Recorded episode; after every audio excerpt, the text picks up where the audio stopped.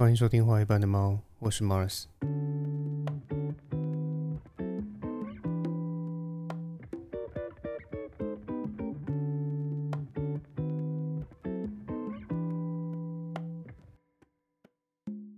最近这几天最热的新闻话题，大概就是知名的网络脱口秀节目《贺龙夜夜秀》邀请了中国啊前央视记者王志安上节目受访，结果没想到这位王志安先生啊，却在节目上发表了歧视民进党不分区名单第十六席的陈俊翰律师是省长的这件事情吗？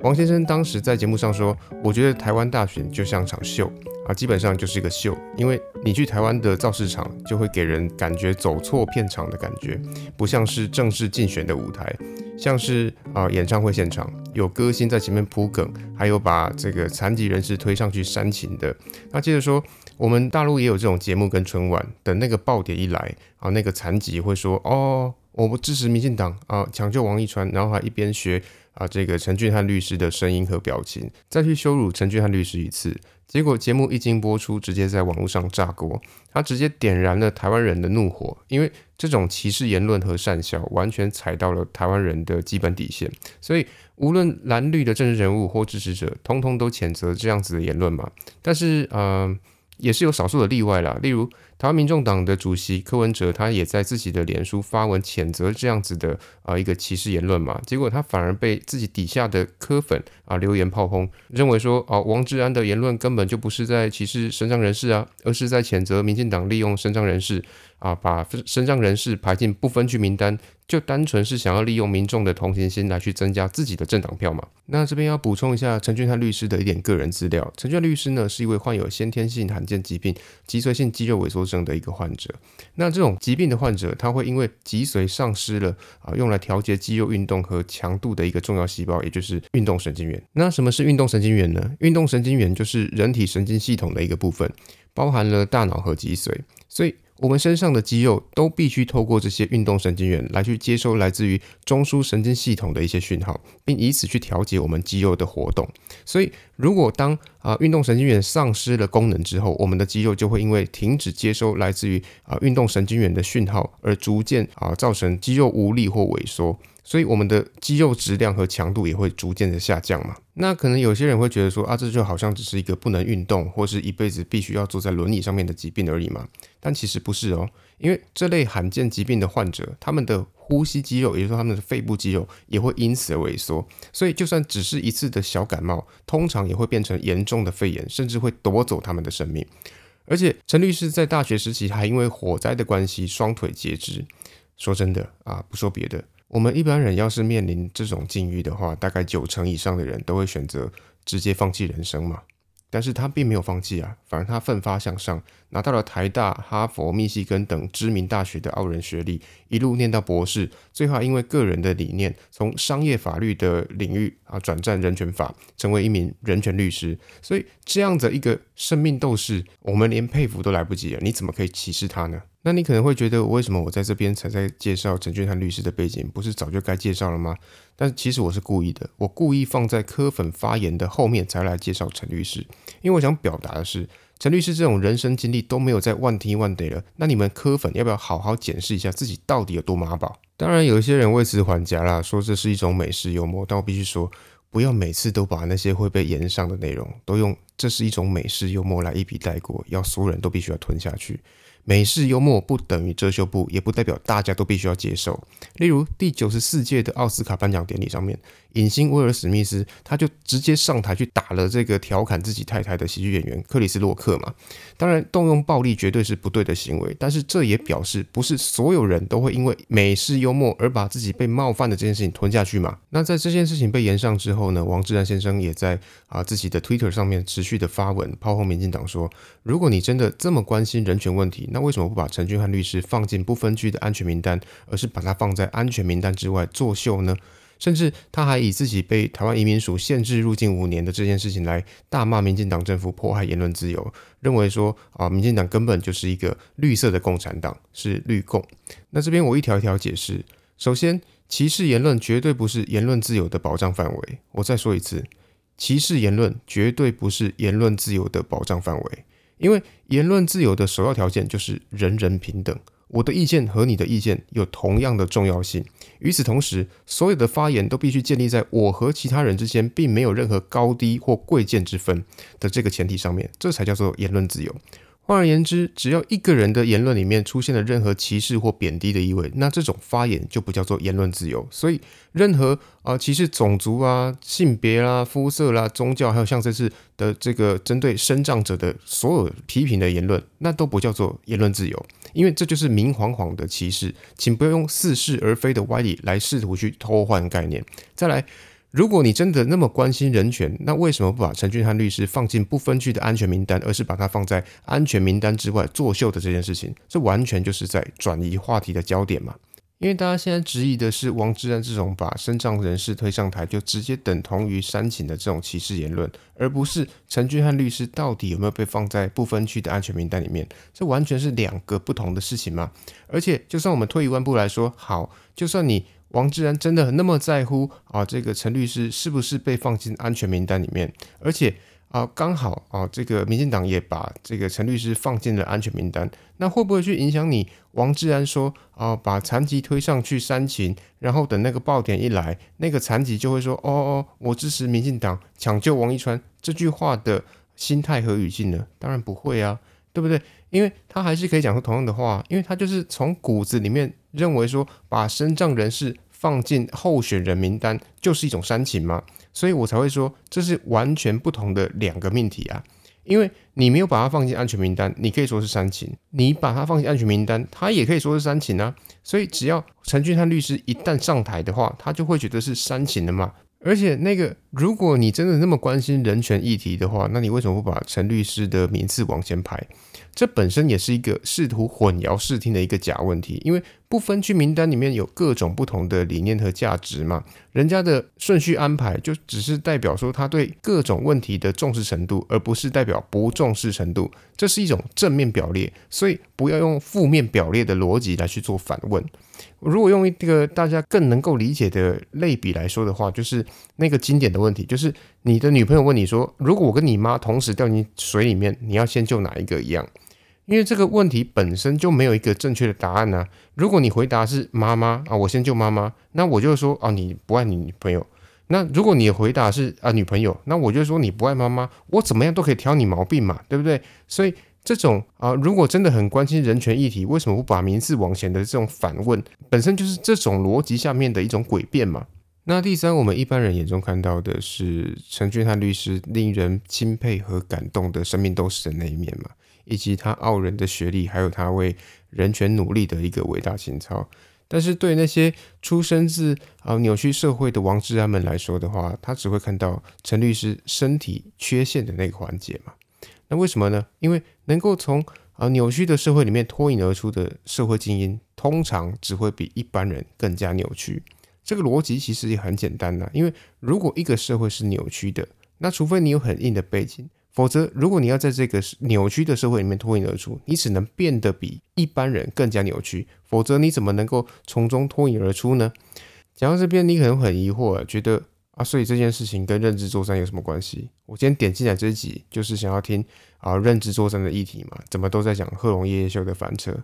其实这也不是完全没有关系的，因为两件事情的关联性就在于王志安，所以我就从王志安的这个人来进入今天这集的真正主题——认知作战。那王志安这个人呢，虽然标榜自己是一个前央视的记者，说自己是因为想要制作一些啊关于中国贪官污吏的报道而被中国打压，所以才出走海外的一个人设。但是如果我们去翻他过往在 Twitter 上面发表过的言论，就会发现说他其实是一个明贬暗褒啊的一个小粉红，就是一个中国的大外宣工具嘛。例如他曾说过什么呃民主什么时候成了包治百病的大力丸？高雄一把火烧死了四十六个人，说明民主有用吗？还有啊，这个美国新冠疫情啊，这个死亡人数高达七十万，这作用力是不是有点大？你们这帮满脑子幼稚病的患者，我看还是去医院看看比较好。或是啊，什么呃，台湾是中国的一部分呢？还有台湾这次防疫表现的好，有一个隐蔽的因素，就是台湾对大陆普遍存在的排斥感，基本上就是对中共啊这个明贬暗褒的一种叙事嘛。那为什么我会从王志安讲到认知作战呢？因为他的言论其实就是一种认知作战呢。那什么叫认知作战呢？这边我先讲一下认知作战的一个定义。所谓的认知作战，指的是一种降低对方团结和士气的一种资讯传播模式嘛。透过释放讯息的方式，企图去影响甚至破坏对方社会既有还有他们互信的一个关系，然后甚至是加深对方的这个社会群众他们彼此的对立关系嘛，也就是一种聚焦在攻击受众的大脑认知，也是啊这个心理意识和逻辑习惯的一个影响力作战嘛。那大家这样听完，可能还是有点补飒飒了哈。我这边举一个简单的例子来跟大家说，你应该就会听懂什么叫做啊认知作战了。比方说，我们现在有一群人出国旅游，就像李正浩他们那样哈。那然后第二天早上有人睡过头，没有在应该集合的时候出现。那这个时候，如果有人耳语说啊，我跟你讲啊，他睡过头很正常啦。你看他这次是一个人来，他昨天一定是去花钱带妹妹回房间睡了，然后甚至说啊自己有亲眼看到。所以他肯定是玩到物超所值了哈。那只要这种毫无根据的谣言三番两次的出现在你耳边，A 也这样说，B 也这样说，C 也这样说，那我问你，如果未来这个睡过头的人有任何出轨的谣言出现的话，你会选择相信这个人的清白，还是会直接认定说这个人一定有出轨呢？我知道有些人会觉得说，我们还是要看证据说话啊，但是更多人他可能就会因为先前的这些耳语。而直接判定这个人就一定是出轨被抓，认定他有罪，这就叫做认知作战。所以认知作战并不是直接给你一个假消息，因为如果我给你一个和你日常感受完全相反的消息，那你就会去查证嘛，而且你也会很难相信。那我这个假消息，它就自然会破功嘛。所以认知作战它其实是一种。先带一波风向，利用偏差资讯来去酝酿民众的情绪，等到最后时机成熟的时候，我再丢一个假消息给你。那么不去详细查证的人，他就会上当嘛。因为只要认知作战，让民众酝酿足够的负面情绪，那等到假资讯被抛出来的时候，他当然就不会查证啊。因为这个假资讯完全符合这段期间里面自己所累积的负面情绪，所以他就会下意识觉得啊，这就是真的。所以很多人觉得认知作战就等于假消息的传播，其实并不是。认知作战的源头其实是那些似是而非，甚至是有，但是却被认知作战为了带风向而夸大的社会现实嘛。例如，就现阶段来说，任何社会应该都没办法去回避啊治安问题和空污问题的这两件事嘛，因为它确实存在，我们无法否认嘛。但是认知作战的重点在于，他会把这些问题夸张化，说哦台湾的治安问题很严重啊，台湾的空污问题很严重啊之类的。那只要他长期的在网络媒体上面带这种风向，在一般的民众他心里面种植一个啊这种治安问题很严重、空污问题很严重的这种偏见。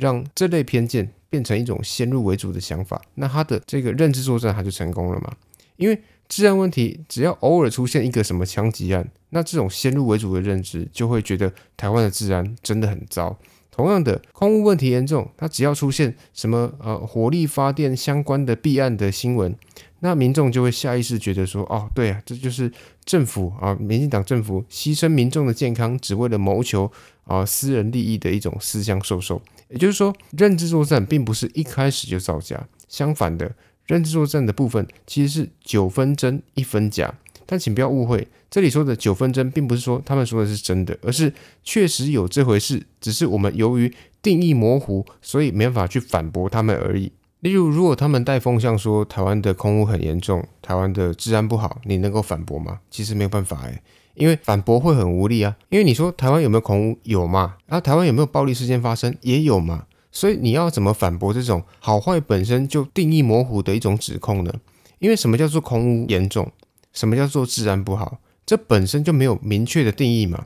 既然没有明确的定义，那当认知作战在透过这些没有明确定义的项目来对台湾社会做一个带风向的指控的时候，那我们自然就会无法反驳啊。但只要我们无法反驳，那未来只要发生了某个相关事件，或是在关键时刻发了一个假新闻，那杀伤力就会因为前面那个带风向的九分针直接乘以十，重伤台湾人民的一个信任度嘛。所以只要在特定的平台上面大量散播特定的风向，那在长期的曝光下，自然就会有人因此而被洗到嘛。例如像抖音，哦，抱歉啊，根据台湾民众党的发言人陈志汉的说法。这不叫抖音，而是叫做 TikTok 的一个短影音平台。这两个是啊完全不同的影音平台。虽然说他们背后的公司都是同一家，叫做字节跳动了哈，但是啊，这个战良小姐姐的眼里面，这两个就是完全不同的东西啊，是两个完全不同的平台，所以希望大家啊不要搞错了哈。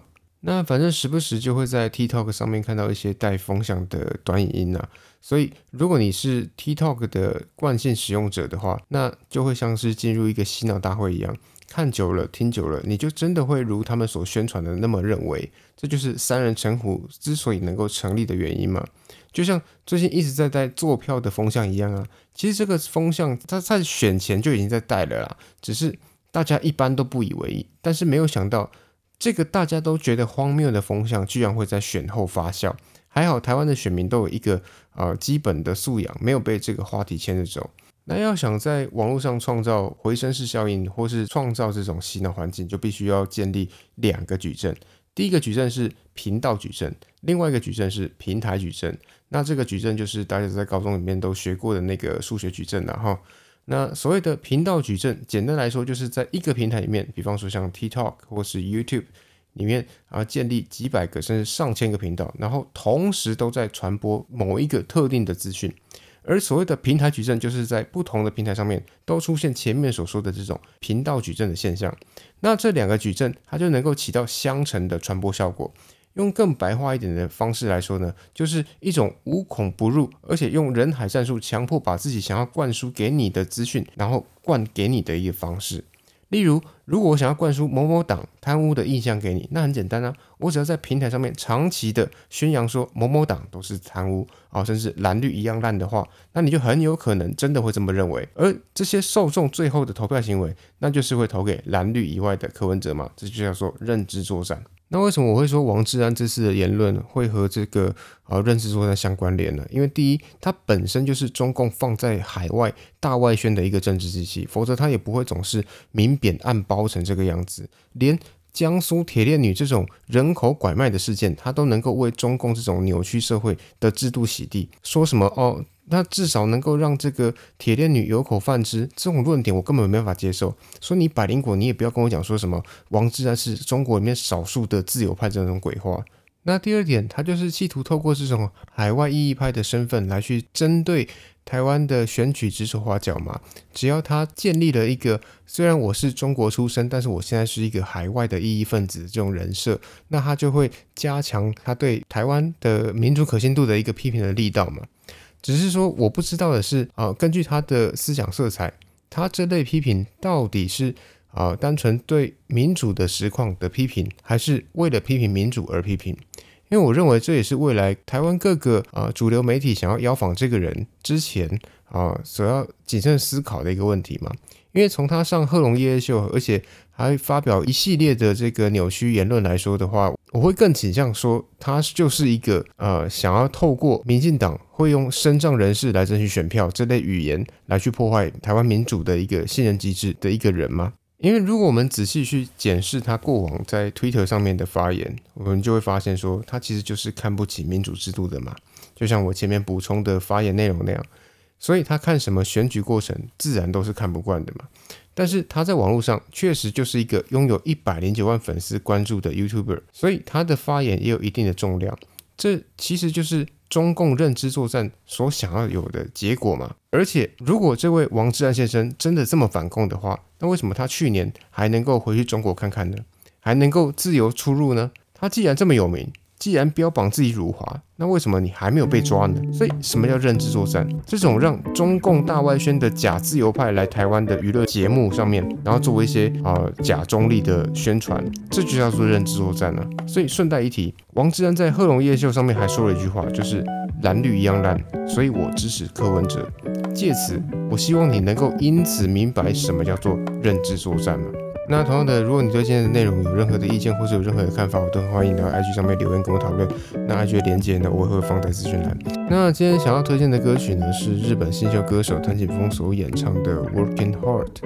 那也建议大家可以去看这首歌的 MV，因为他们是特地跑到台湾来取景拍摄的。我想这也远比什么王志安局长的影片还要更能够展现台湾的价值。那今天就到这边，大家拜拜。